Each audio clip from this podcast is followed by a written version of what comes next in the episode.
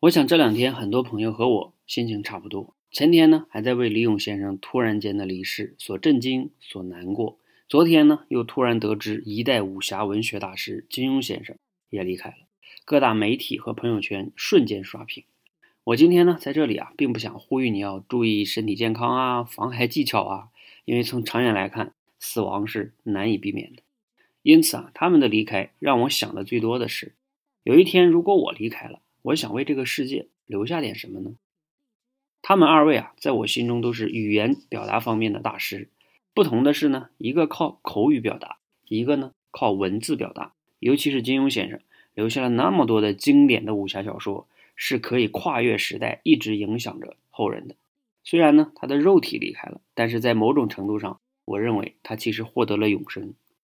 我在二零一四年创建了说话改变世界电台，其实啊。当时的一个初衷呢，就是希望更多的人可以通过分享自己的经历和思想，去影响和改变这个世界。可能呢，我们没有李勇啊、金庸他们那么有才华，但只要我们能影响一个人，也是影响。况且呢，就算是为了记录，也是值得的。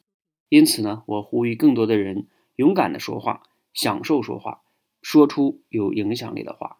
我希望呢，我们都可以成为一个爱思考、具有真知灼见、可以影响他人的人。哪怕有一天我们离开了，起码我们可以对自己说：“我认真的活过，我没有遗憾，我想说的都在我的文字和演讲中了。”